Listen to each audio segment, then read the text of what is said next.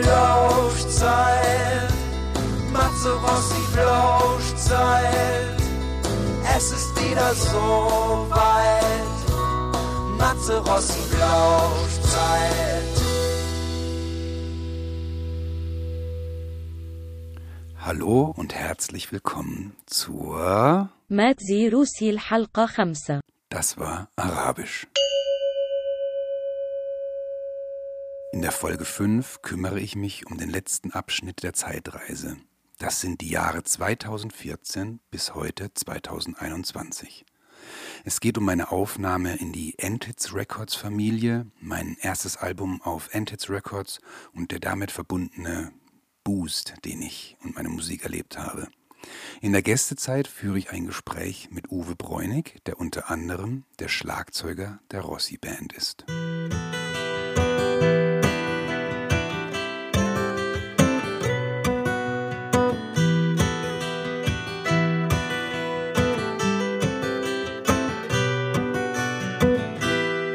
Letzte Abschnitt der Zeitreise und dann sind wir im Hier und Jetzt. Ich habe euch das letzte Mal ja davon erzählt, wie nach dem Gespräch mit Wautz 2013 mein Funke und Feuer für die Musik neu entfacht war. Ich habe dann relativ schnell alle meine liegen gebliebenen Liederideen in meinem Keller aufgenommen und das Album Und jetzt Licht bitte letztendlich 2014 auf meinem eigenen Label Dancing in the Dark Records veröffentlicht. Ich spielte wieder mehr und mehr Konzerte und Eusi hatte mittlerweile Antits Records gegründet. Und er war ganz heiß darauf, meinen ganzen Backkatalog, ähm, der bis dato nur auf CD und teilweise nur digital als Download erschienenen Musik in Form einer Vinylbox zu veröffentlichen. Ich weiß noch, wie wir in Friedrichshain durch die Straßen liefen und die Idee auskochten, diese Vinylbox zu machen. Er hatte die wahnsinnige Idee, ähm, jeder Platte eine eigene Farbe, ein neues Cover zu geben und alles in ein neues Licht zu rücken. Ich selber fand das besonders schön, dass er so interessiert war an meiner Musik, weil er ja auch der war, der mir 2003, nachdem er das Lied Schwimmen gehört hatte, ähm, so viel Mut gemacht hat und mich bekräftigt hat, das zu veröffentlichen. Also war das für mich einmal mehr, dass sich ein Kreis schließt und ähm, besonders toll fand ich, erinnere ich mich noch dran, wie sehr mich das berührt hat, dass, ähm, weil ich das gar nicht so wusste und nicht auf dem Schirm hatte, dass Eusi meine Musik und mich da so sehr ähm, mag und ähm, förderungswürdig sieht. Und ähm, das hat mir allein schon einen wahnsinnigen Auftrieb gegeben. Und ich weiß noch, als ich von dem Gespräch, ich habe dann ein Konzert noch gespielt in Berlin, ähm, danach nach Hause gefahren bin und ähm, ihm von den neuen Liedern erzählt habe, ihm dann auch, ähm, ich glaube, Demos geschickt habe, ähm, die ich aufgenommen habe.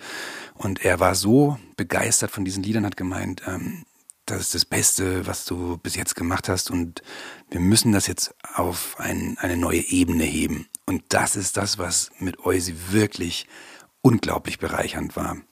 Weil und ist, weil er einfach ähm, jemand ist, der eine ganz klare Vision hat und ähm, alles in Kanäle leitet und teilweise auch delegiert natürlich als, als Labelchef und in seinem Job als ähm, Tourmanager und ähm, Bandmanager, Musikmanager, dass er dann ähm, alles so schafft, ähm, dass diese Vision sich verwirklicht.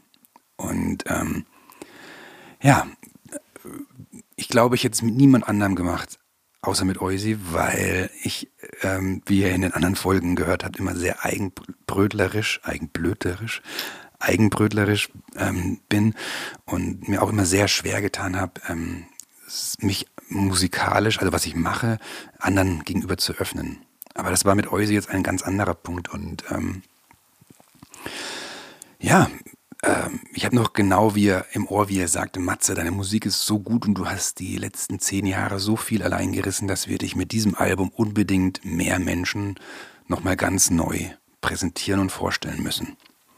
Und eigentlich kam mir vor, wie, wie so, ein, so ein Penner von der Straße geholt, den er jetzt einen neuen Anzug kauft, in, in die Badewanne steckt und ähm, aufpoliert. Weil Das erste war, dass er ähm, mit seinem Haus- und Hof-Design ähm, oder Layouter, dem André Liegel, ähm, überlegt hat, wie können wir den Matze da ähm, in ein anderes Licht setzen. Und dann war dann eben klar, ähm, wir machen ein, ein, ein Foto, so ein klassisches Singer-Songwriter-Cover und hatten dann das Glück, dass die Caro ähm, mich in Mannheim einmal in einem wunderschönen Sonnenuntergang ähm, fotografiert hat. Und ähm, der André war auch sehr begeistert von diesem Foto und hat es dann sehr, sehr stilvoll in Szene gesetzt. Und das war für mich, als ich dieses Cover gesehen habe und ähm, war das äh, für mich deutlich, dass es ein Schritt war in, in die richtige Richtung. Also mich mit anderen Menschen auszutauschen und ähm, deren Ideen einfließen zu lassen und nicht selber versuchen, mit Photoshop ein Programm, bei dem ich wahrscheinlich nur so an der Spitze des Eisbergs ähm, rumgekratzt habe, ähm, und jemand anderen die Arbeit machen lassen habe, der, also was deren Profession ist. Genauso, dass ich mich jetzt darauf konzentrieren konnte, ähm, die Lieder gut zu schreiben, fertig zu machen und nicht schon dran denken zu müssen, dass ich ein Cover layouten muss oder ähm, genau. Oder dass Eusi sich drum gekümmert hat, ähm, um Touren, um Booking-Agenturen und so weiter.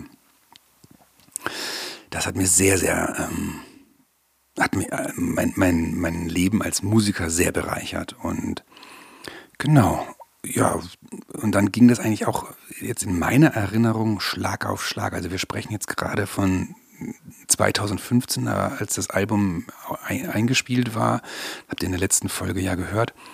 Und das Layout dazu schon auch ähm, alles fertig war. Und im Dezember kam es dann raus. Dann, da war eine, eine super Aktion auch, dass wir in Schweinfurt ähm, an verschiedenen Orten jeweils eine Platte gespielt haben. Also, also ich war solo praktisch, bin durch die Stadt Schweinfurt an verschiedene Orte und habe dort jeweils eins meiner alten Alben gespielt. Und ähm, der Höhepunkt war sozusagen dann am Abend in, im Stadtbahnhof das neue Album zu präsentieren.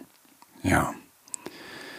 Das war im März 2016 und dann ging alles irgendwie Schlag auf Schlag. Ich habe Touren gespielt, die ich mir vorher nie erträumt hätte, mit, mit Chuck Reagan zusammen, mit Northcote.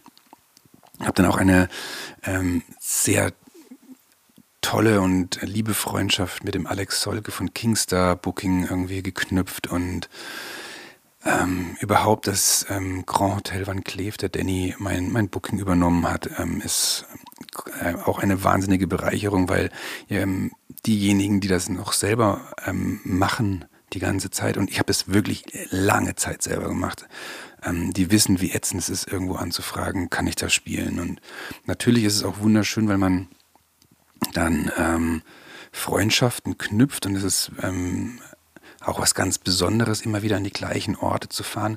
Aber das habe ich jetzt noch genauso, nur dass, es, ähm, dass ich mich da auch ein Stück von frei machen kann und mich mehr auf die Musik ähm, konzentrieren kann.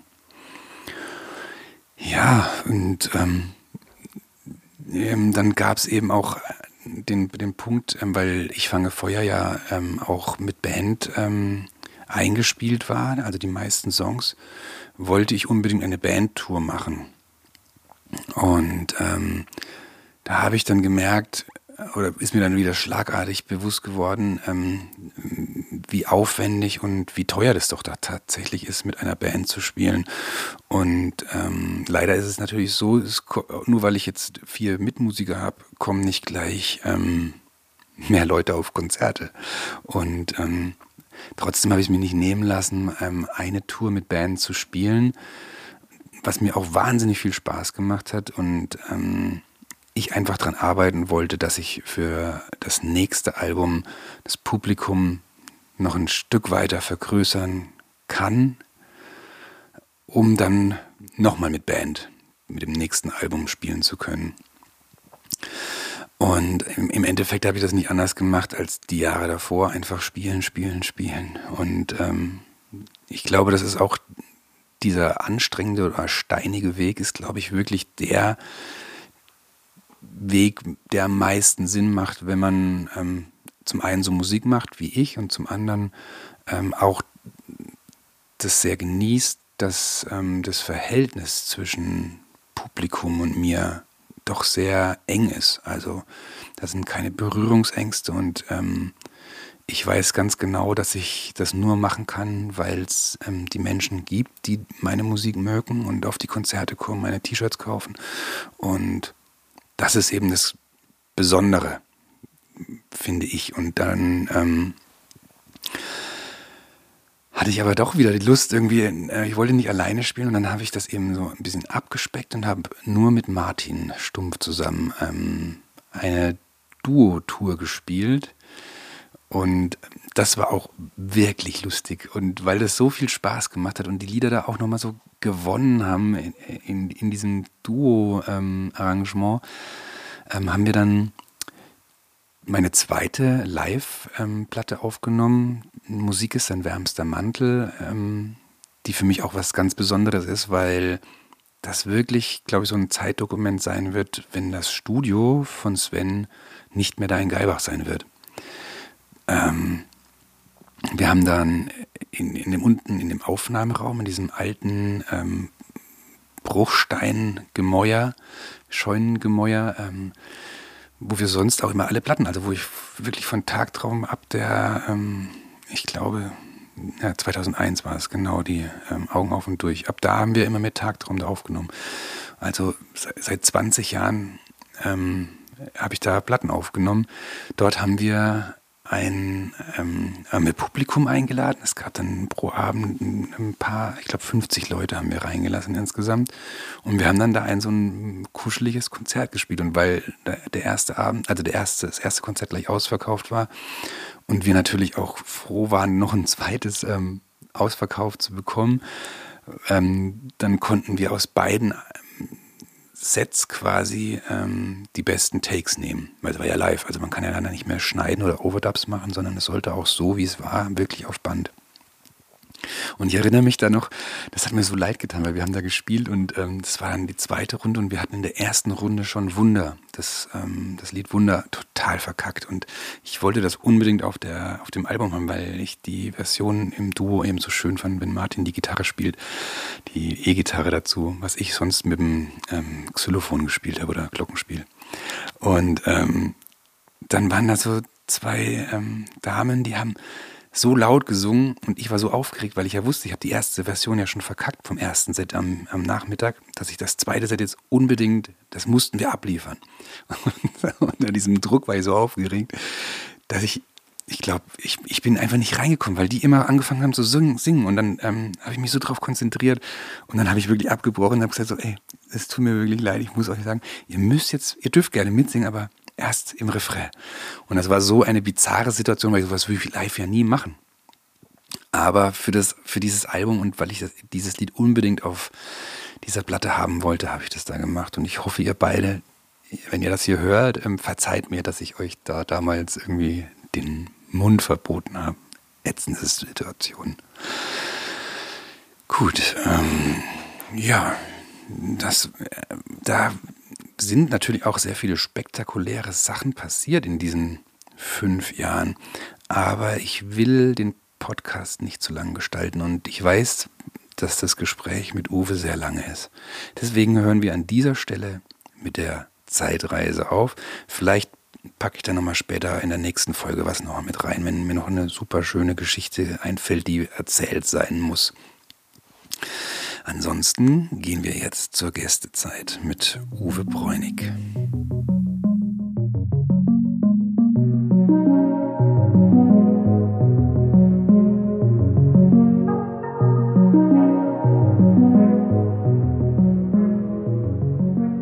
Ich begrüße heute in der Gästezeit Uwe Bräunig, Schlagzeuger auf den letzten beiden Rossi-Alben und für mich einer der großartigsten Schlagzeuger überhaupt.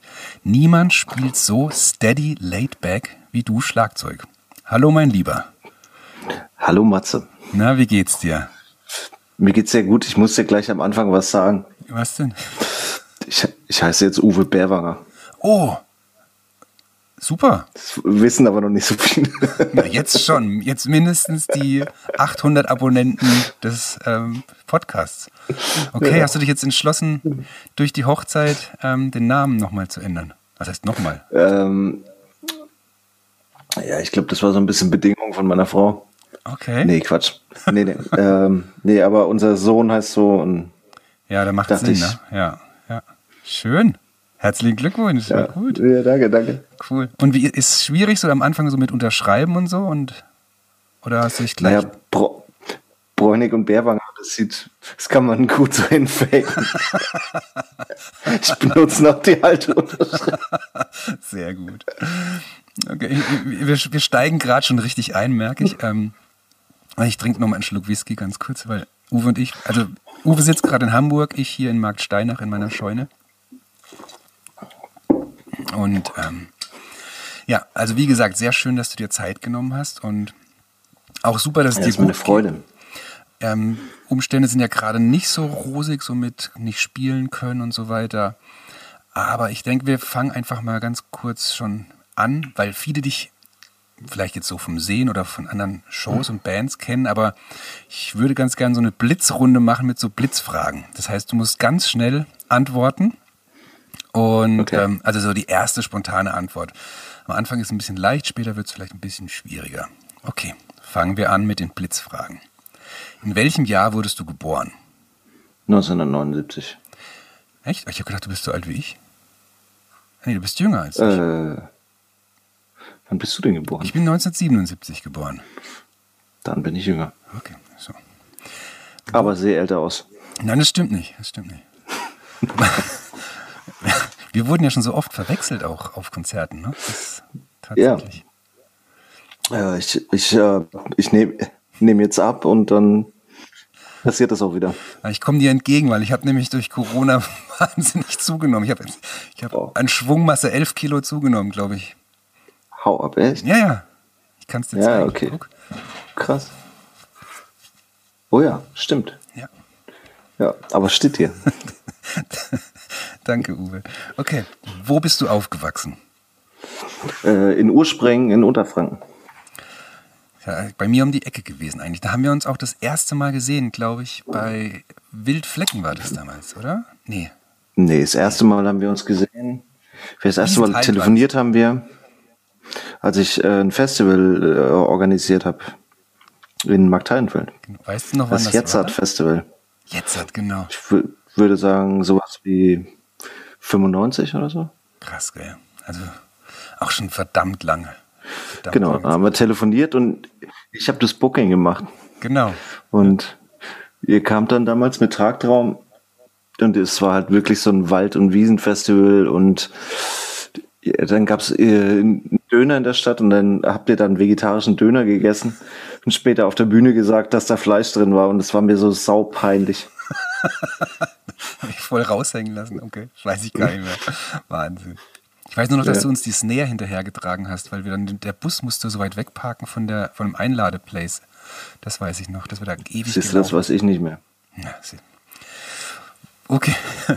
Wo lebst du gerade? Hamburg. In Hamburg. Schön.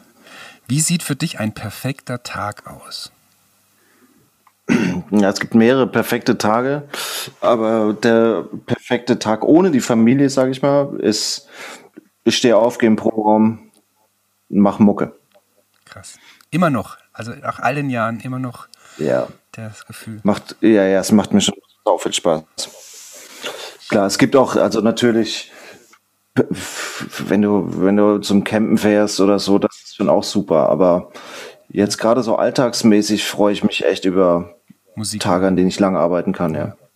Das ist irre, weil das, also mir geht es genauso. Also einfach, also ich denke die ganze Zeit an Lieder, an irgendwas schreiben, machen und ähnlich, genau. Schön. Für welche drei Dinge in deinem Leben bist du besonders dankbar? Also als allererstes für meinen Sohn, beziehungsweise für meine Familie. Das kommt so an allererster Stelle. Dann ähm, ist, äh, empfinde ich, dass, dass ich Musiker geworden bin, irgendwie eine Gabe, als eine Gabe. Ja, weil ich sehe so viele Menschen, die nicht sowas haben, dass das in ihrem Leben quasi denen so eine große Bestätigung gibt. Oder nicht Bestätigung. Wie eine Berufung sehe ich das ja, Ja. eher so, ne? Oder äh, halt Bestimmung, wie die, sowas. die ultimative Leidenschaft. Ja, ja. Und darüber bin ich sehr, sehr dankbar.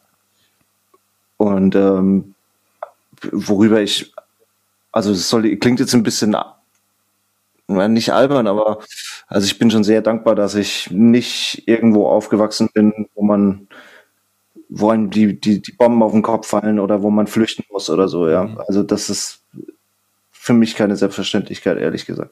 Ja, ja. Voll ganz bei dir. Welche drei Dinge meinst du, haben wir beide gemeinsam? Die finde ich gut. Ich trinke nochmal Whisky. Also was wir, glaube ich, gemeinsam haben, was du vielleicht gar nicht so gerne, äh, nicht so gerne, nicht so weißt, ist, äh, dass ich auch ein totales Landei bin und es eigentlich sehr gerne mit dir tauschen würde.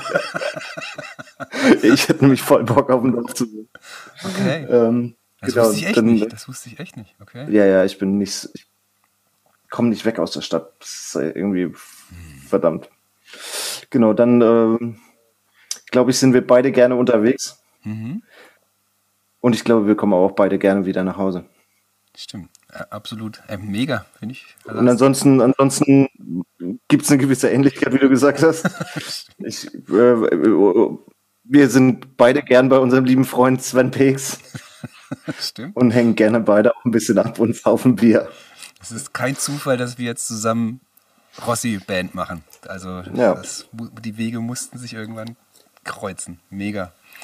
Ähm, aber das mit der Stadt, das finde ich jetzt auch nochmal total interessant. Ähm, woran liegt es dann, dass du nicht aus der Stadt wegkommst? Also die Entscheidung zu sagen, Naja, ich bin ja jetzt niemand, der seine eigene Musik macht, so, sondern ich bin ja schon jemand, der immer darauf angewiesen ist, dass er von Leuten irgendwie engagiert wird oder so. Und ich glaube, so eine gewisse Szenennähe braucht es da einfach.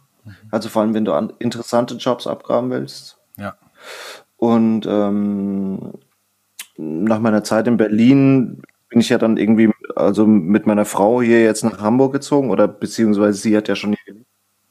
Und für sie ist das undenkbar, irgendwie aufs Dorf zu ziehen. So.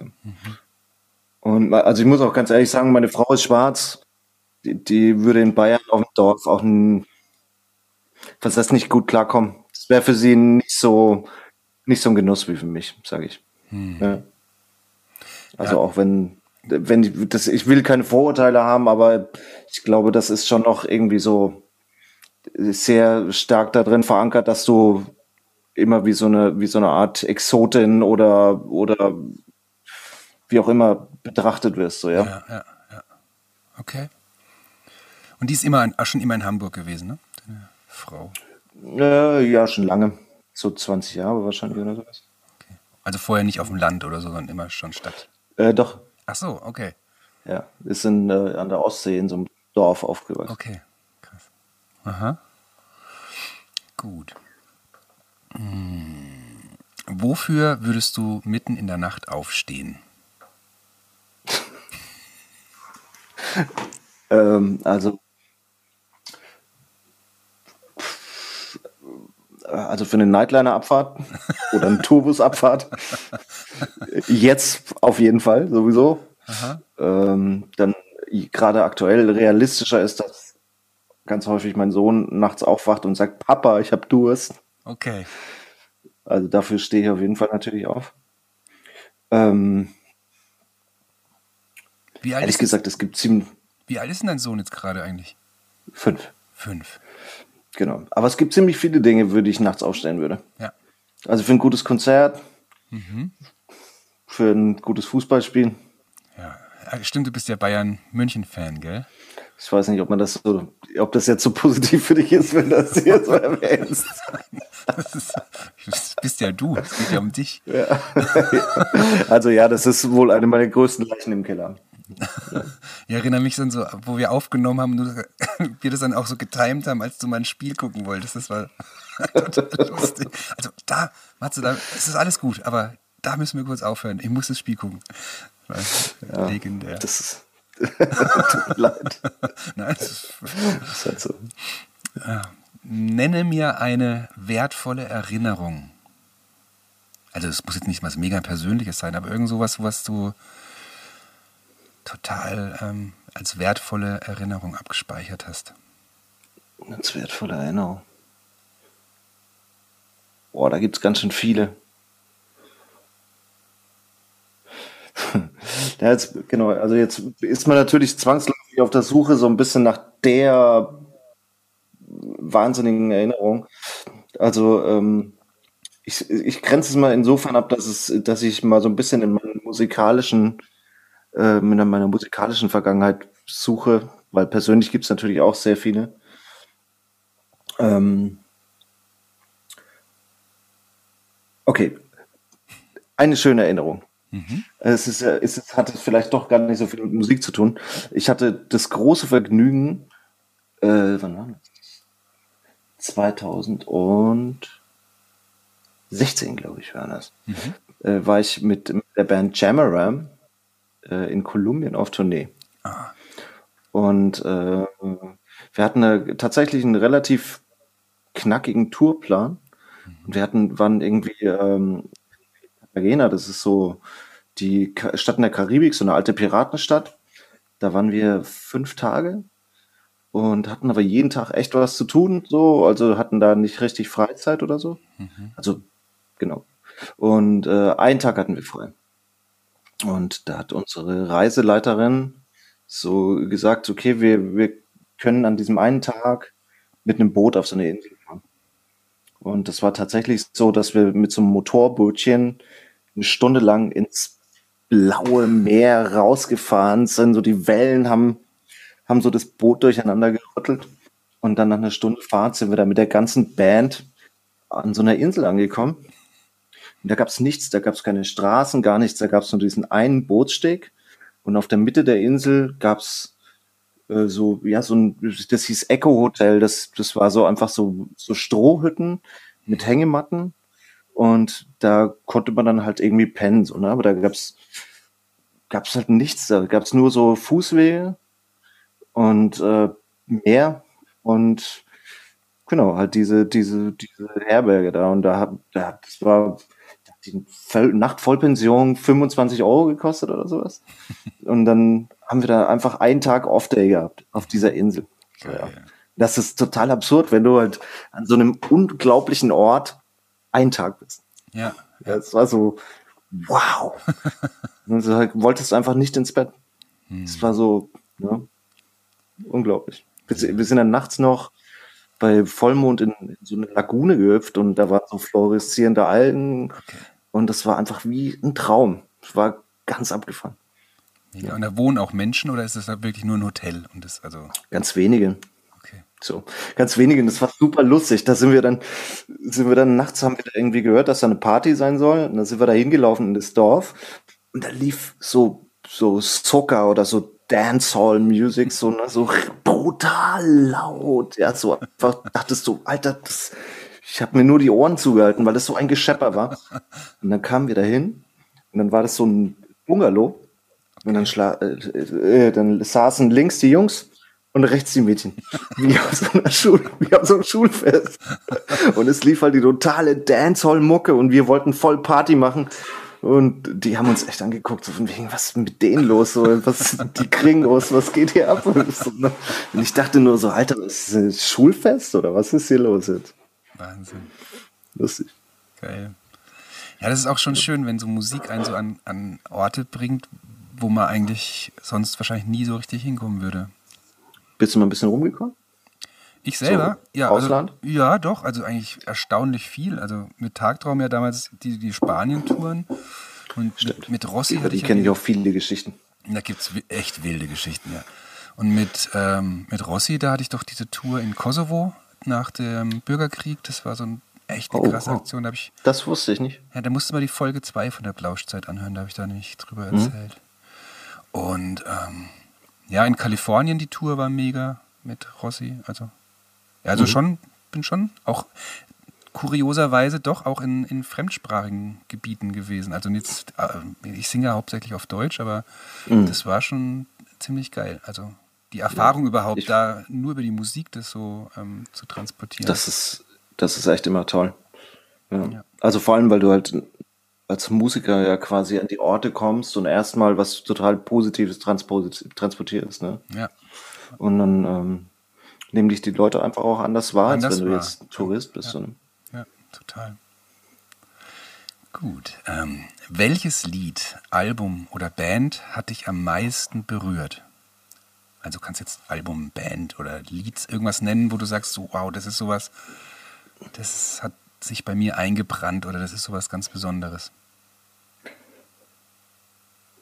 Also berührt im Sinn von, dass es wirklich emotional bei mir irgendwie was, was auslöst. Also so ähm, Gefühle wie Sehnsucht oder, oder Liebe.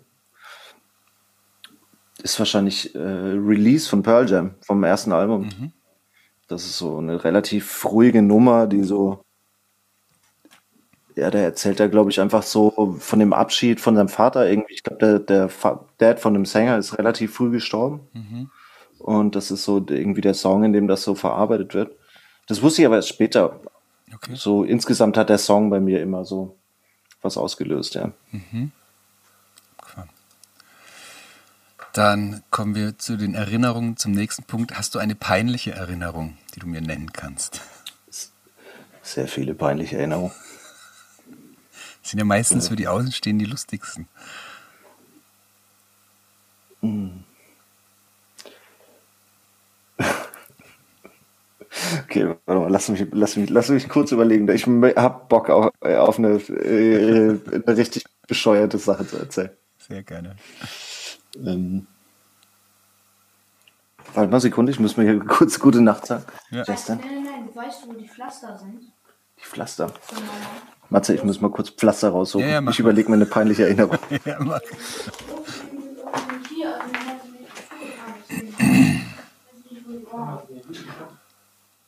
Wahrscheinlich gibt es auch einige Sachen, die saupeinlich waren und ich weiß es gar nicht.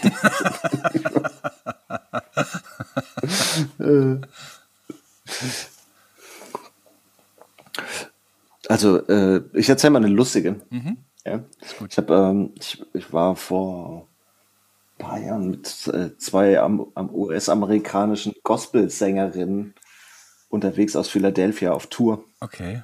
Und äh, unser erster Gig war in Amsterdam. Und wir, wir kannten die auch nicht. Also wir haben uns erst beim Soundcheck haben wir die erst getroffen. Und die Mädels kamen sau spät und ich dachte mir so, fuck, jetzt hat der Flieger von den Verspätungen und so, wie sich halt rausgestellt hat, waren die natürlich erstmal noch shoppen. So, ja. Und äh, dann sind wir irgendwie ins Hotel zurückgekommen. Und äh, die, ich hab, sagte zu unserem Keyboarder so, wollen wir noch eine rauchen gehen? Und die haben halt nur, und ich habe das höflicher, aus höflicher Weise so äh, auf Englisch gesagt. Und dann haben die halt verstanden, dass ich halt rauchen will. Und die waren ja, hatten ja gerade frisch eingekauft. Und dann waren die so, ja, komm mal mit aufs Hotelzimmer. So, ja. Und dann musste die ganze Band halt mit diesen beiden Damen, so, die waren ein bisschen korpulentere Damen, sehr laut und sehr vulgär mussten wir dann mit aufs Hotelzimmer. Und ich rauche ja nicht. Also ich rauche ja kein Weed, so, weil ich es halt einfach überhaupt nicht vertrage. Ich ja. mich niete das sofort um. So, ich kann kann kann nichts dagegen tun. Das ist einfach bei mir so. Ich rauche Genetisch. und ja. ja, auf jeden Fall haben die dann so eine fetten Blanz gedreht, so ne, so eine so richtig richtig dicken Dinger mit so eine in so Tabakblättern drin, okay. so, ne? die die die man nur so aus so Filmen kennt. So. Und ähm, die lagen auf dem Bett, so ne, irgendwie in den Nachthemden schon und haben uns voll gelabert, so von wegen über ihre Männer und andere Männer und über dies und das, so ja. Und ich, ich saß da, war so völlig eingeschüchtert. Die, die anderen von der Band auch. Und dann hatten die das Ding halt angezündet und haben halt gesagt, so, okay, hier so Rauch. Ich so, ah, nee, ich will lieber nicht. Und die so, du rauchst. und ich so, fuck.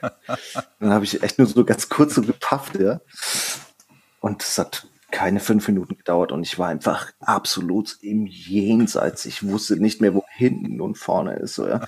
Und die anderen beiden, die noch dabei waren, die waren so ein bisschen, die haben das besser gekonnt und äh, ich dachte, für die ist das alles kein Problem. Und ich saß da und war einfach wirklich Oh ja. nicht mehr Ich zurechnungsfähig. kenne das, wenn man so kämpfen muss, dann der kalte Schweiß kommt und so. Ja, ja.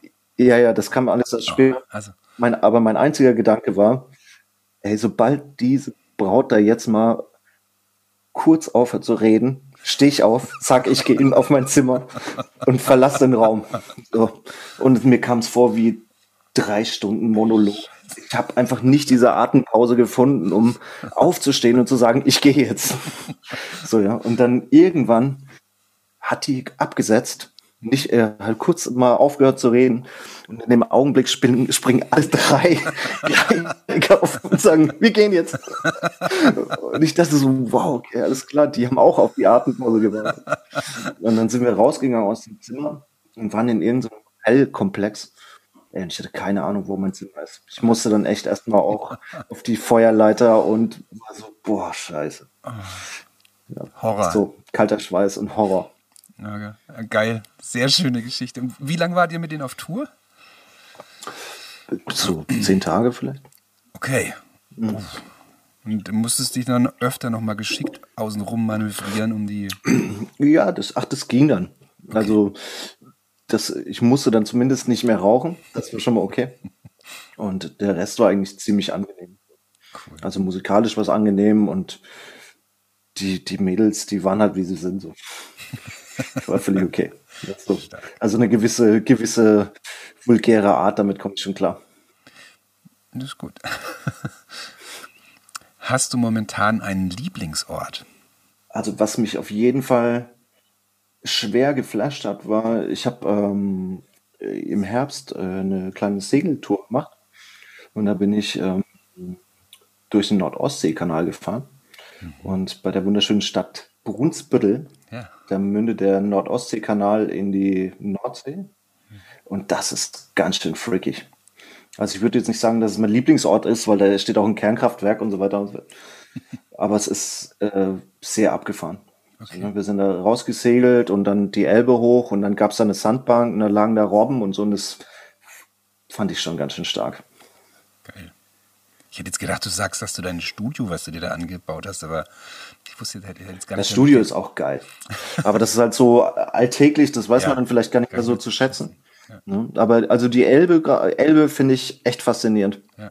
Also. Also gerade so nördlich von Hamburg, wo die so breit wird, ist das echt massiv geil Ja. irgendwie. ja. Ja. Schön. Ähm, was war das Verrückteste, was du mit Freunden gemacht hast? Ich meine, es waren jetzt ja schon ein paar verrückte, schöne Sachen mit den beiden Gospel Ladies und dann mit der Insel, aber noch so ein Schwank, was total Verrücktes? Also ja, verrückt. Also sowas. Wo du selber sagen würdest, Alter, das war verrückt. Also, Also wir hatten jetzt so, als wir so ganz junge Hüpfer waren, so, ja, so gerade so, so zwischen 15 und 18, äh, als, wir, als wir noch keinen, von uns noch keiner einen Führerschein hatte, da mussten wir immer auf Partys trampen. ja. So, das war halt normal, so dass du nachts irgendwie einfach irgendwie trampst, kennst du ja vielleicht auch. So, ne? ja. Also ich weiß gar nicht, ob das noch so populär ist, aber bei, in meiner Zeit so äh, Teenie-Zeit, da wurde einfach getrennt. Ja. So. Da war das auch mal normal, dass man am Wochenende so 30, 40 Kilometer trennt. So. Mhm. Und dann sind ganz häufig ähm, dann äh, in Gemünden waren zu der Zeit viele Partys und da sind wir immer hingetrennt. Und wir hatten irgendwie so ein Flash, dass wir irgendwie immer in Main hüpfen zum Baden. So meistens halt irgendwie auch besoffen so, ne? Und das äh, haben wir dann auch ab und zu mal so im November oder so gemacht. So. Und das war dann halt natürlich, ging nur, weil wir halt betrunken waren. Und Das ist echt Party verrückt. will ich. Das ist verrückt, ey. Oh, Im November, in November Main springen. Würde ich jetzt auch nicht mehr machen. Ja. Das geht auf jeden Fall durch als total verrückt. Was war die beste Entscheidung, die du in deinem Leben getroffen hast? Oder eine der besten. Du hast ja bestimmt schon zwei, drei beste Entscheidungen getroffen. Bei mir mitzuspielen. Das, das ist auf jeden Fall ganz weit vorne. ähm, ja, Musiker zu werden ging, äh, gegen den Widerstand meiner Eltern so ein bisschen. Meine Eltern waren jetzt nicht so, dass, dass sie das kategorisch absolut ausgeschlossen haben. Aber ich komme aus, einer- Familie, die halt schon eher, was ist bürgerlich, aber sie halt bürgerliche Berufe ge gemacht haben, so ausgeübt haben. Mein Vater war Ingenieur, meine Mama Erzieherin. Ja. Und für die war das halt schon sehr exotisch am Anfang, dass ich gesagt habe, ich möchte Schlagzeuger werden. So, ja. Und dass ich da dann das durchgesetzt habe und gesagt habe, ich mache das auf jeden Fall, auch mit dem entsprechenden Eifer. Da bin ich auf jeden Fall echt dankbar, dass ich das gemacht habe. Und ja, die, der Entschluss, oder was heißt der Entschluss, Familie zu gründen, das wurde mir so ein bisschen abgenommen. Aber ähm, das dann so anzunehmen, das war auch eine sehr, sehr gute Entscheidung. Also auch aus Berlin nach Hamburg zu ziehen, war auch eine sehr, sehr gute Entscheidung. Ja, also ich ziehe Hamburg mittlerweile Berlin sehr vor. Ja. Ähm, Ja, krass, das mit dem, mit, mit dem Musiker, Musiker und mit, mit deinen Eltern, das finde ich auch interessant. Ähm, äh, du, du hast ja den Weg auch gewählt, dass du da auch wirklich dann ähm, das studiert hast. Du hast ja Schlagzeug gelernt, sozusagen. mhm. ja, das war eine Be äh, Bedingung, ja, so schon ein bisschen, ja. Ja, das hatte Also ich. es war halt, weil halt, äh, für meine Eltern, äh, genau, da gab es den Satz, dass sie zu mir gesagt haben, du kannst Musiker werden, aber dann richtig, du musst es studieren. Ja, das gleiche haben mir meine Eltern auch immer gesagt. Aber ich, aber ich hatte immer ein wahnsinniges Autoritätsproblem. Und es gab keinen Lehrer, den ich cool fand. Oder auch der Bock hatte, mir die Sachen so beizubringen. Also meine Eltern haben ja dann auch echt, die waren ja immer sehr also unterstützend und haben mir ähm, Klavierunterricht, ähm, dann Trompetenunterricht. Aber ich wollte eigentlich immer Gitarre spielen oder Schlagzeug. Aber Schlagzeug war meinen Eltern zu laut bei uns da in dieser Reihenhaussiedlung. Und Gitarre, ähm, da wollte ich halt immer E-Gitarre sofort und meine Eltern haben halt ähm, den Lehrern geglaubt, ähm, man muss erst eine ähm, Konzertgitarre spielen können, bevor man ähm, E-Gitarre spielt. Und Mhm. ja, und ich habe mich dann einfach da auch total dagegen gewehrt. Und Aber du kannst schon sehr gut picken. jetzt schon. Das kommt ja irgendwie schon. Hast du dir später jetzt drauf geschaut? Ja, ey, bei Untergang habe ich ja nur rumgeschrubbt und bei, bei Tagtraum ja auch eigentlich. Ah, okay, aber ich hätte es sein können, dass du das, dass du so gelernt hast quasi. Nee, nee, das ist alles auch, also auch- ich habe auch, neulich hat mir jemand, der Gitarre gelernt hat, gemeint, also dass ich da ähm, schon die Finger auch cooler halten könnte, dass es nicht so anstrengend ist. Also, aber pff, Ja, klar. Also irgendwie, aber ich, also ich bin, bin mir ziemlich sicher, dass die Technik von äh, Thelonious Monk auch nicht die allerbeste war. So, ja. Aber egal. ja, völlig So, egal, ja. Ich hatte halt echt das große Glück, dass ich in mein, also mein erster Lehrer war echt eine coole Socke. So den, also ich habe ja mit sechs angefangen Schlagzeug zu spielen und ähm, das war der der Bedo, der Peter Wirth, der Drummer damals von der Spielmann Band Okay. und ähm, das war halt echt so ein Typ. Ich habe den geliebt. Ich bin Ja. zu denen so gerne zum Unterricht gegangen. So, ne? Das war, da war ich mit, mit sechs als kleiner Hüpfer riesen Glutschern im, Au äh, im, im Proberaum gestanden und war so, wow, wie geil ist das denn hier? Ja. Und dann später hatte ich vor dem Studium so einen richtigen Wadenbeißer, so einen richtig, so einen richtig harten Hund, so der halt einfach mich echt drangenommen hat. Und damit bin ich gut klargekommen. Mhm. Also ich habe einfach das Programm runtergerissen und dann am Ende hat er dann auch gesagt so, ey Uwe, cool, du hast es durchgezogen. Ja, geil. War für mich auch irgendwie eine Bestätigung. Ja. Ja, bei mir war halt immer das Problem, dass ich immer eigene Sachen machen wollte. Ich hatte immer, ich hatte null Nerv, mich irgendwo durch, durchzubeißen. So ähm, War ja auch die richtige Entscheidung. Sozusagen bis jetzt, ja. Aber jetzt, ich, ich lerne jetzt gerade wirklich Noten und so Musiktheorie. Das macht auch total Bock gerade. Also Echt? Wa- Was ist dein Antrieb? mein Antrieb ist einfach, dass ich mich mit euch besser unterhalten kann. Nein, Nein also insgesamt einfach, ähm, ich, ähm, ja, einfach, ich, ich merke das, also ich habe jedes Mal, wenn wir zusammen, also 2015, als wir die Ich fange Feuer aufgenommen haben, die Tour mit Martin im Duo und jetzt auch nochmal die Aufnahme zu ähm, der neuen Platte, Namen darf ich ja noch nicht sagen. Aber ähm, das war auch ähm, für mich immer e- echt unglaublich inspirierend. Also so, weil das, ähm, was ich da so mitbekommen habe, danach gehe ich immer nach Hause und habe, ähm, das öffnet mir so Türen und da, das habe ich halt gemerkt, ich glaube, ähm, da habe ich mich halt lange Zeit einfach so selbst so ein bisschen verschlossen also dagegen und, und ich da das finde ich einfach spannend und habe einfach Bock da irgendwie noch mehr und tiefer einzutauchen und so. Spielt gerade ganz viel Klavier. Ja, und ja. Ich muss ganz ehrlich gestehen, ich, also für, sag mal, für, für einen Schlagzeuger weiß ich vielleicht schon okay was so, ja, aber insgesamt so dieses ganze Feld mit Harmonielehre und Musiktheorie, das finde ich auch mega faszinierend. ja, ne? Das ist krass. Also, weil, also es, ich bin schon der Meinung, dass wenn man äh, theoretische Kenntnisse hat, dass das einem auch dabei helfen kann, kreativ zu sein. Ja. Also, aber ich habe bei unseren Recording Sessions auch relativ viel gelernt. Also zum Beispiel produziere ich jetzt äh, einen Singer-Songwriter Okay. und ich muss ganz häufig an unsere erste Platte denken. So. Ja, so mit der Art und Weise, wie wir gespielt haben, habe ich teilweise echt so ein bisschen den Ansatz so kopiert, so, ne? so leise zu spielen und so. Cool. Das, ja, man, man, lernt, man lernt schon irgendwie immer was, wenn man halbwegs empfänglich ist für sowas. Ne? Genau, wenn man offen ist. Und genau, und ich glaube, dass jeder irgendwo in einer bestimmten Art und Weise Lehrer und Schüler ist, immer die ganze Zeit. Also, und, Sowieso, ja. ja. Genau. Ähm, warte. Die Blitzfragen, die sind, ich, ich habe sie mir eigentlich blitziger vorgestellt, aber ich finde es total schön, dass wir jetzt schon immer so zwischendrin noch mal so quatschen und das finde ich, angenehmer. Ähm, jetzt habe ich nur den Faden verloren, warte. Genau, jetzt kommen so, jetzt kommen die wirklichen Blitzdinge eigentlich. Folgst du eher deinem Kopf oder deinen Gefühlen? Also Kopf oder Ich bin ein sehr äh, ein starker Gefühlsmensch.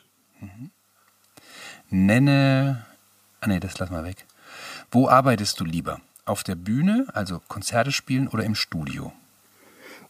Also jetzt gerade auf jeden Fall auf der Bühne. Weil ich es einfach total, vermisse. vermisse ne? ja. Ja. Ja, ich, ich liebe ja, es ist eigentlich auch echt mein Leben, ne? Und auch eigentlich mein Brot, ne? Das Live-Spielen, weil ähm, über Plattenverkäufe geht ja heute nicht mehr so viel. Und vor Studio hatte ich bis zu unserer gemeinsamen Aufnahme eigentlich immer auch echt immer Hemmungen einfach da zu, zu Echt? spielen. Ja, echt richtig. Also weil erstens habe ich immer so das ganze, ganze Zeit dieses, diesen Gedanken, da läuft jetzt das Band mit, das ist aufgenommen. Und ähm, weil ich halt immer, also ich liebe einfach diese Interaktion mit euch, also mit den Musikern, aber auch mit, mit dem Publikum. Und das, diese Synergie, die dabei rauskommt, die macht eigentlich das Ganze für mich so magisch und, und ja. Und deswegen war ich da immer sehr gehemmt und weil mir einfach auch, obwohl ich ja so viele Platten schon aufgenommen habe, einfach die Erfahrung gefehlt hat. Ich bin halt einfach immer nur zum Sven ins Studio mit Tagtraum früher. Ich habe mich halt hingestellt und eingespielt, eingesungen, fertig. Und, ähm, und jetzt bei, bei den Sachen habe ich mir halt einfach viel, viel mehr Gedanken gemacht und durch das Studio, das ich mir jetzt ja hier jetzt aufgebaut habe, ja auch einfach viel mehr Einblick und dadurch macht es auch tierisch Spaß. Also ich nehme gerade wahnsinnig viel auf und Ja. Ja. Wahnsinn, ne? ja, Also ich, äh, ich freue mich schon auf die nächste Session, wo ich dann auch nicht mehr Engineer bin. Ja. Weil gerade bin ich nämlich auch äh, Engineer. Also ich habe jetzt irgendwie halt die letzte Spiel meiner Company Platte haben wir bei mir aufgenommen. okay. Und wie gesagt, ich produziere jetzt diesen Singer-Songwriter. Und diese Doppelrolle und dann auch danach editieren und so wei- weiter, so das ist fucking viel Arbeit. Ja, ja. Ja, und äh, ich weiß es jetzt definitiv echt mehr zu schätzen, sich einfach hinzusetzen und seiner kreativen Idee zu folgen und sich keine Gedanken drüber zu machen müssen, ob das Mikrofon jetzt richtig steht. So, ne? Ja, ja. Aber ja, also äh, Studio, St Studioarbeit kann wahnsinnig erfüllend und inspirierend sein, finde ich. Also die- unsere letzte, Pla eigentlich beide Plattenproduktionen waren sau kreativ und geil. Ja. Die waren, also für Oder? mich waren die auch was, echt was ganz Besonderes. Also das war echt für mich so Meilensteine jetzt auf jeden Fall auf den letzten Jahren Cool. Weg, auf jeden Fall. Gut, dann ähm, Bier oder Wein? Beides. Beides sehr gerne. Also We- Weißwein geht leider gar nicht. Ja, Weil, äh, also, obwohl wir ja beide aus einer Weinregion kommen, ja. Ist es so, dass ich, ähm, bei, wenn ich Weißwein trinke, nicht besonders gut schlafe. Okay. Aber ähm, so ein richtig leckerer italienischer Rotwein oder Spanisch oder auch Französisch oder wahrscheinlich auch Deutsch. Das Sven, Sven würde mich jetzt schimpfen, so. Sven kommt ja immer an und sagt so, ey, ich habe hier so einen Pfälzer Cuvée, der ist super. Musst du ausprobieren. Ja, nee, aber ähm, beides sehr gerne. Beides, ja. Weißt du noch den Spruch da, ähm, Bier auf, als es Bier auf Wein lass sein? Wein, Wein auf Bier, das rate ich dir. Ich kenne den Spruch, aber ich habe ihn häufig genug missachtet. Ich, ich auch, genau. Gut, Pizza oder Pasta?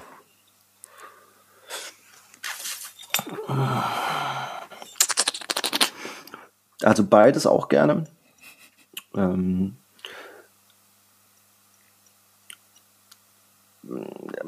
kommt ein bisschen drauf an, wer es macht, so, ne? Also ich habe, äh, oder wie es gemacht wird, sage ich mal.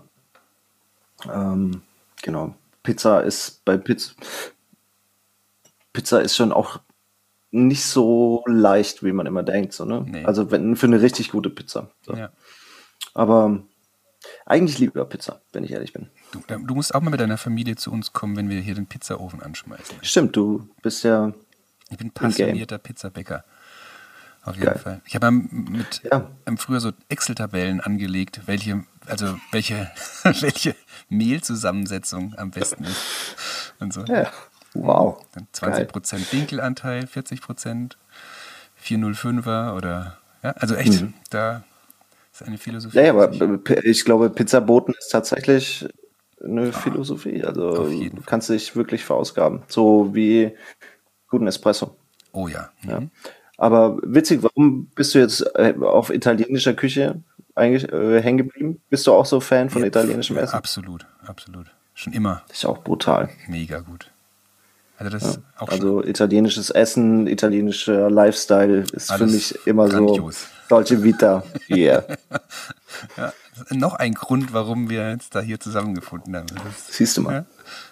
Und dann die letzte Frage, ähm, analog oder digital?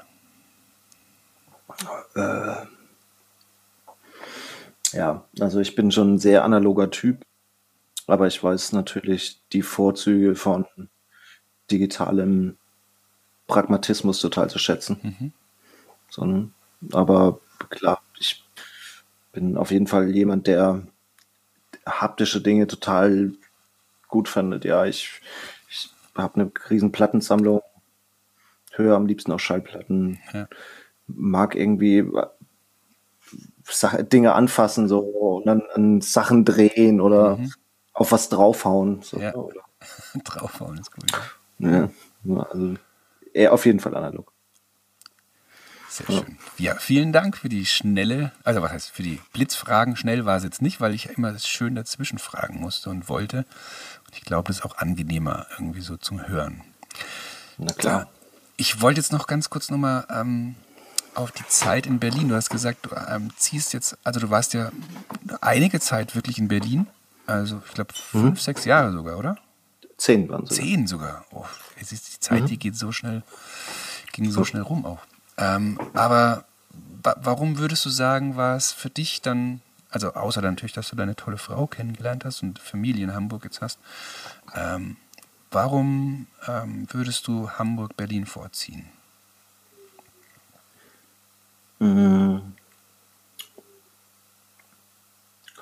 Das sind so mehrere Sachen. Also Berlin war perfekt zwischen 25 und 35. So, ne? Also wenn du den, ich war in Berlin die Abende, an denen ich zu Hause geblieben bin, das waren nicht viele. So, ne? Also ich war echt einfach viel unterwegs, mir so viele Konzerte angeguckt und hab mich mit Leuten getroffen. So, ja, es ging mir jetzt gar nicht so sehr um Party machen. Klar habe ich auch gefeiert, so, ne? aber, aber ich bin jetzt kein großer Clubgänger oder sowas. sondern Ich war- bin dann eher jemand, der sich in der Kneipe trifft oder halt auf Jam-Sessions geht oder sowas. Ne? Das habe ich halt total zelebriert in Berlin. A- Aber die, die Stadt ist ja so, was mir so manchmal so ein bisschen gefehlt hat, war so das Commitment, so, ne? Oder die, Ja. die, die Verbindlichkeit. Nur einfach ähm, die Wahrscheinlichkeit, dass aus einem Projekt, das du besprichst mit irgendjemand, einfach nichts wird, ist also genauso wahrscheinlich, wie dass es was wird, so, ne? Und insgesamt hatte ich irgendwie so ein bisschen das Gefühl, dass meine Zeit auch vorbei ist. Ne? Also es war irgendwie einfach, ich habe mich da auch teilweise echt dann schon ein bisschen zu alt gefühlt oder so, ne? Oder irgendwie, ich hatte das dann auch erlebt und jetzt war es dann für mich auch irgendwie so die, die Geschichte so ein bisschen erzählt. Und ich hatte dann halt so halt ein bisschen Hemmungen, da wegzugehen, weil ich ähm, halt so mega vernetzt war, so, ne? Ja. Und äh, da einfach in jeder Plattenfirma irgendwelche Leute kannte und wenn ich, wenn da irgendwie ein Schlagzeuger gesucht wurde, hatte ich, also ich wurde viel angerufen, so, ne? Mhm. Also ich hatte schon viele Jobs. Aber irgendwie habe ich gemerkt, so, das ist es nicht mehr so richtig. Ich habe mich dann auch ganz häufig echt einsam gefühlt, so, ne? Ich habe mich dann schon auf nach Familie gesehnt. Mhm. Und äh, Hamburg hat mehr eigene Ide- Identität, würde ich sagen. So, also die, die Leute verbinden sich mehr mit der Stadt oder ne, in Berlin hast du halt viele Leute, die da hinkommen, da wohnen, weil es halt cool ist, aber tragen nichts zu dem zu der Stadt bei. So. Okay. Weißt, weißt du, was ich meine? Ich kann es auf jeden sind Fall. halt da, um, um den Lifestyle zu leben und gehen dann aber wieder. Ja, ist halt auch Und in Hamburg ist, Unverbindliche auch, wie du es gesagt hast. Also genau, insgesamt. in Hamburg hast du mehr Identität, finde ich. Ja, also man fühlt sich mehr verbunden auch mit der Stadt, also oder die Leute, die man, mit denen man zu tun Ja, hat. So. total. Und, und was ich auch echt, äh, das wusste ich nicht, als ich hergezogen bin, dass ich es vermisst habe, aber jetzt genieße ich es total, ist dieses äh, wieder eine Nachbarschaft haben. so Einfach rauszugehen, zufällig Leute zu treffen, so, ne? Ja. Wissen, dass wenn man irgendwie äh, plant, für, nee, für in 15 Minuten irgendwo hinzukommen, dass man auch tatsächlich nur 15 Minuten braucht. So, ne? In Berlin ist das ja undenkbar eigentlich. Ja, bist ja eigentlich, wenn du von Friedrichshain nach Kreuzberg willst, immer eine halbe Stunde unterwegs, Minimum. Stimmt. So, ne? Oder halt länger. Ja. Und das wird dir halt bewusst, wenn du dann nach Berlin zurückkommst, wie viel Zeit du einfach brauchst, um von A nach B zu kommen. Das ist absurd. Okay. In Folge 3 habe ich den Martin und dich so abgefeiert und euer Können und wie schön es war, mit euch die Platten aufzunehmen. Und ähm, ein was, also abgesehen davon, dass, dass du natürlich am Schlagzeug ein unglaublicher Profi bist, ähm, ist, finde ich, total geil, wie gefühlvoll und wie du dich darauf einstellen kannst, auf das, was, was, was ich da mit den Liedern transportieren wollte oder angebracht habe. Aber was ich immer, also das vergesse ich nie, wir waren bei der, das war bei der Ich fange Feuerplatte, da standen, waren wir zusammen im Proberaum dann oder in, in dem Studioaufnahmeraum gestanden und dann hast du gesagt, ähm, also wir haben geprobt das Lied, ich habe es vorgespielt und dann hast du zu mir gesagt, also Matze hier im Takt 75 oder irgendwas, da gehe ich dann aufs Right-Becken. Und ich habe mir gedacht, der hat jetzt nicht im Ernst alle Takte damit gezählt. Das wollte ich dich eigentlich überhaupt mal fragen. Machst du das tatsächlich, dass du, oder läuft da innen so eine innerliche Uhr ab, dass du weißt, jetzt sind wir bei Takt so und so? Oder, oder hast du dir irgendwo Notizen gemacht? Ich, also das ist einfach was, was, was mich Also total manchmal mache ich mir Notizen, ja. Ah, aha. Aber ähm, mh, also ich habe, glaube ich, ein ganz gutes Gefühl dafür für Vierer- und Achter-Einheiten. Weißt du? Und dann, wenn du weißt, okay, die. Intro war jetzt vier Takte Ja, ja, und die okay. Strophe sind meinetwegen 16 Takte und dann hast du den ersten Chorus, das sind acht ja, okay. und dann hast du nochmal 16 Takte, Okay. dann, es war vielleicht Zufall, dass ich das gesagt habe, Aha. aber also ich, ich rechne mir das dann manchmal einfach zusammen. Ah ja, okay, das siehst du tatsächlich, okay. Ja, weil das habe ich nämlich auch mal versucht, da mitzuzählen, aber ich, schaffe das immer nicht. Weil ich, ich muss ja auch singen noch dazu, das ist dann auch immer schwierig. Ja, ja, Äh, klar. ja. Also das hat mich auf jeden Fall sehr. Wahrscheinlich war es auch nicht Takt 75, sondern eher sowas wie 32. Das 75 habe ich jetzt nur gesagt. Also, genau. Ja, Nee, aber tatsächlich, ich zähle ich zähl nie Musik. gut, okay. Also ich Okay, mich- äh, außer wenn es irgendwie Ortmieter, irgendein komischer Kummer ist oder so, dann zähle ich manchmal, aber Aha. Aber Eigentlich sonst auch einfach fühlen, ne? Weil, weil das ist ja auch, also so wie wir da immer gespielt haben und gemacht haben. Ah, genau. So, definitiv, ja. ich guck gerade auf die Uhr und ähm, ich muss die Podcasts ein bisschen eindämmen, dass die nicht zu ausufernd werden, weil die, die Folge Ja, 3 ja, war auch echt ewig und mit Sven habe ich auch so lange gelabert. Aber ich glaube, das war jetzt ein sehr unterhaltsames Gespräch und ich danke dir Cool. vielmals und Ja, hat auch total Spaß gemacht. ich freue mich auch wirklich, ähm, wenn das mit dem Corona, wenn das verantwortungsvoll möglich ist, dass wir dann wieder spielen können und dass wir Mhm. die neuen Lieder auch endlich dann raushauen, so richtig. Es wird mega. Ja. Also, Ja, ja. Ich richtig freue mich da auch total drauf. Schön. Okay, lieber Uwe, dann macht's gut, pass auf dich Dann. auf, grüß die Familie und wir hören voneinander, gell? Ja, Dito, ne? Ja, Viel Spaß im danke. Frankenland. Ihr habt ja wahrscheinlich, scheint die Sonne, Sonne richtig satt, Die oder? ganze Zeit. Wir haben hier Toskana-Wetter. Also, Geil. Geil. Ja. Dann kannst du den gut gehen. Pizzaofen anschmeißen. ja, mach's gut, tschüss. Mach ich. Ne? Bis dann. Mach's. Ciao. Hau rein. Ciao, ciao. Ja, das war die Folge 5. Wunderbar. Ich freue mich auf die nächste Folge und wollte nochmal darauf hinweisen, wer ähm, diesen Podcast unterstützen möchte, der kann gerne etwas auf mein PayPal-Konto überweisen. Dann sehen wir uns hoffentlich zu Folge 6 mit Martin Stuck. Flauschzeit, das war die Matze Rossi Flauschzeit. Bald ist es wieder so weit. Die Matze Rossi Flauschzeit.